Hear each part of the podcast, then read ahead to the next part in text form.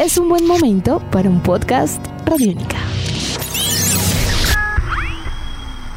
Podcast Radiónica.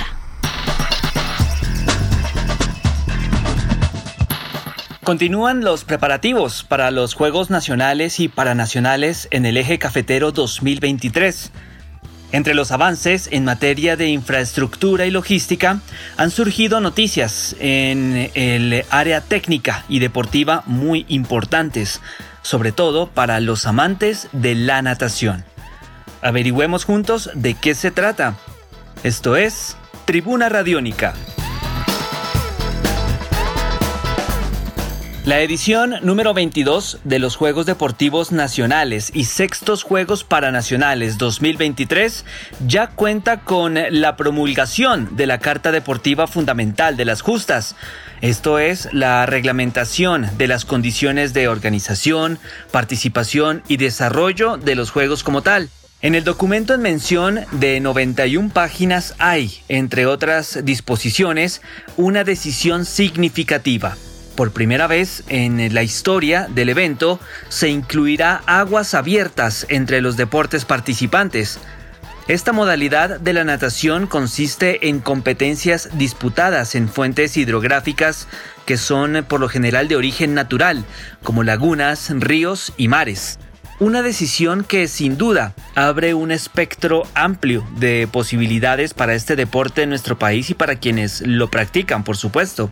Pero para conocer más el alcance de este hecho, nos acompaña el profesor Sebastián Guerra, entrenador de natación en aguas abiertas y más concretamente quien dirige a Luisa Fernanda López, deportista que por primera vez en la historia obtuvo medalla de oro en esta modalidad de la natación para nuestro país en un sudamericano, en Chile 2019.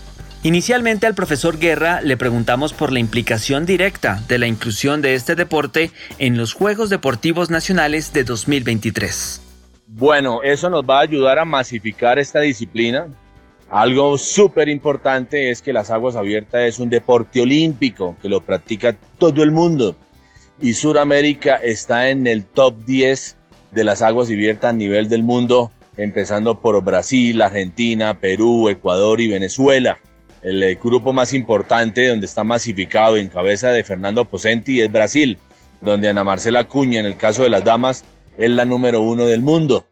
Entonces Colombia tiene los mejores escenarios, tiene todo para hacer crecer esta estructura y eso nos implica que todos los institutos distritales o departamentales, de acuerdo a como lo llamen cada ciudad, puedan contratar un entrenador para esta modalidad de las aguas abiertas y esta disciplina se empiece a masificar y que se empiecen a realizar los interligas también en esta modalidad.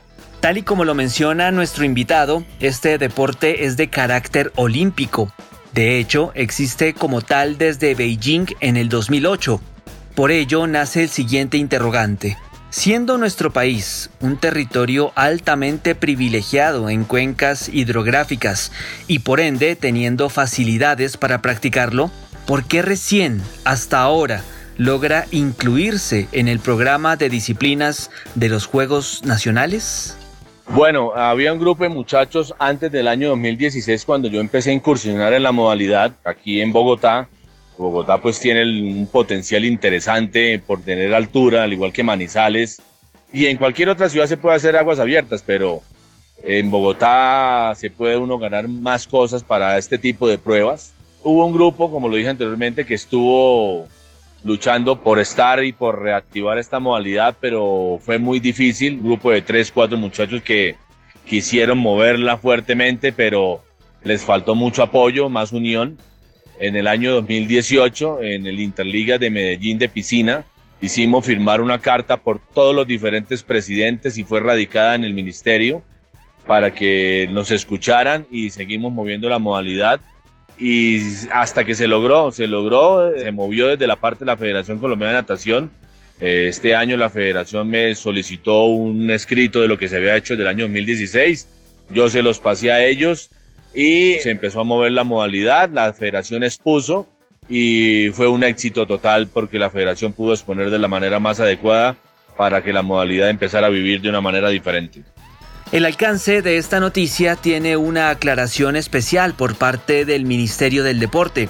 Aunque Aguas Abiertas también se disputará en los Juegos Nacionales de Mar y Playa, las medallas obtenidas en este evento serán computadas en la tabla de medallería de los Juegos Nacionales y Paranacionales 2023, lo cual nos da pie para la siguiente pregunta, al profe Guerra, por supuesto. ¿Cuál es el panorama actual de la natación de aguas abiertas en Colombia y las regiones fuertes en esta disciplina? ¿Cuáles son?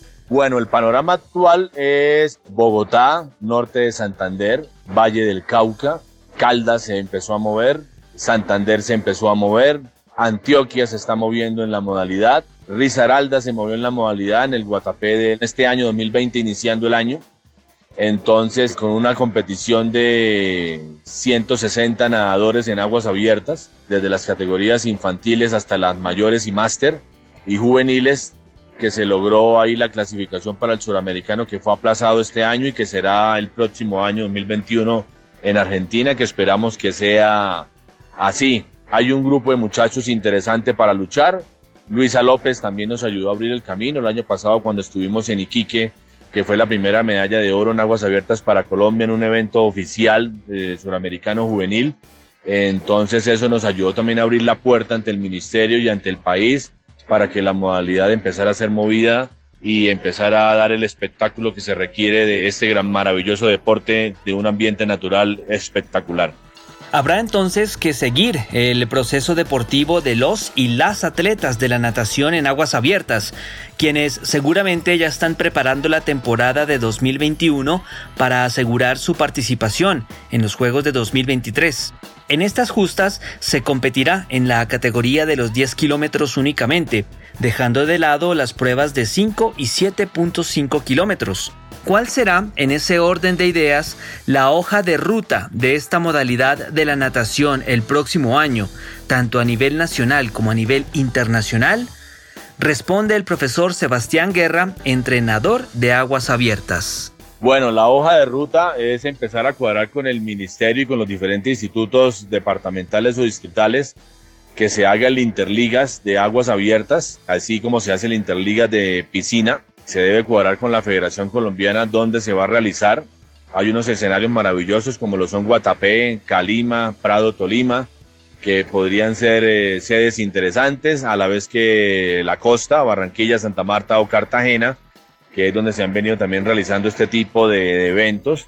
Hay unos mundiales que vamos a ver si se puede mover a alguien para ese mundial, ya que apenas estamos empezando en el proceso de desarrollo, pero también se requiere que estos deportistas tengan una oportunidad de fogueo a nivel internacional para que la modalidad empiece a crecer y que también haya el aspecto de motivacional y deportivo y de rendimiento para lograr hacer cosas interesantes y que se empiecen a ver cosas claras. Entonces, este sería por ahora, eh, fechas exactas no te podría dar. Sí te podría dar que hay un suramericano absoluto en Argentina, como lo nombré anteriormente, que ese sería como el primer ítem de ruta para un evento internacional y empezar a desarrollarlo. Y en el segundo semestre es el suramericano juvenil que va a ser en Bolivia, en Santa Cruz de la Sierra, si no estoy mal, que es el suramericano juvenil, que es donde tenemos que empezar a desarrollar este deporte desde abajo. Edición de este podcast a cargo de Alexis Ledesma. Mi nombre es Juan Pablo Coronado y nos volveremos a encontrar en otra edición de Tribuna Radiónica. Hasta luego. Nuestros podcasts están en radionica.rocks, en iTunes, en RTVC Play y en nuestra app Radiónica para Android y iPhone. Podcast Radiónica.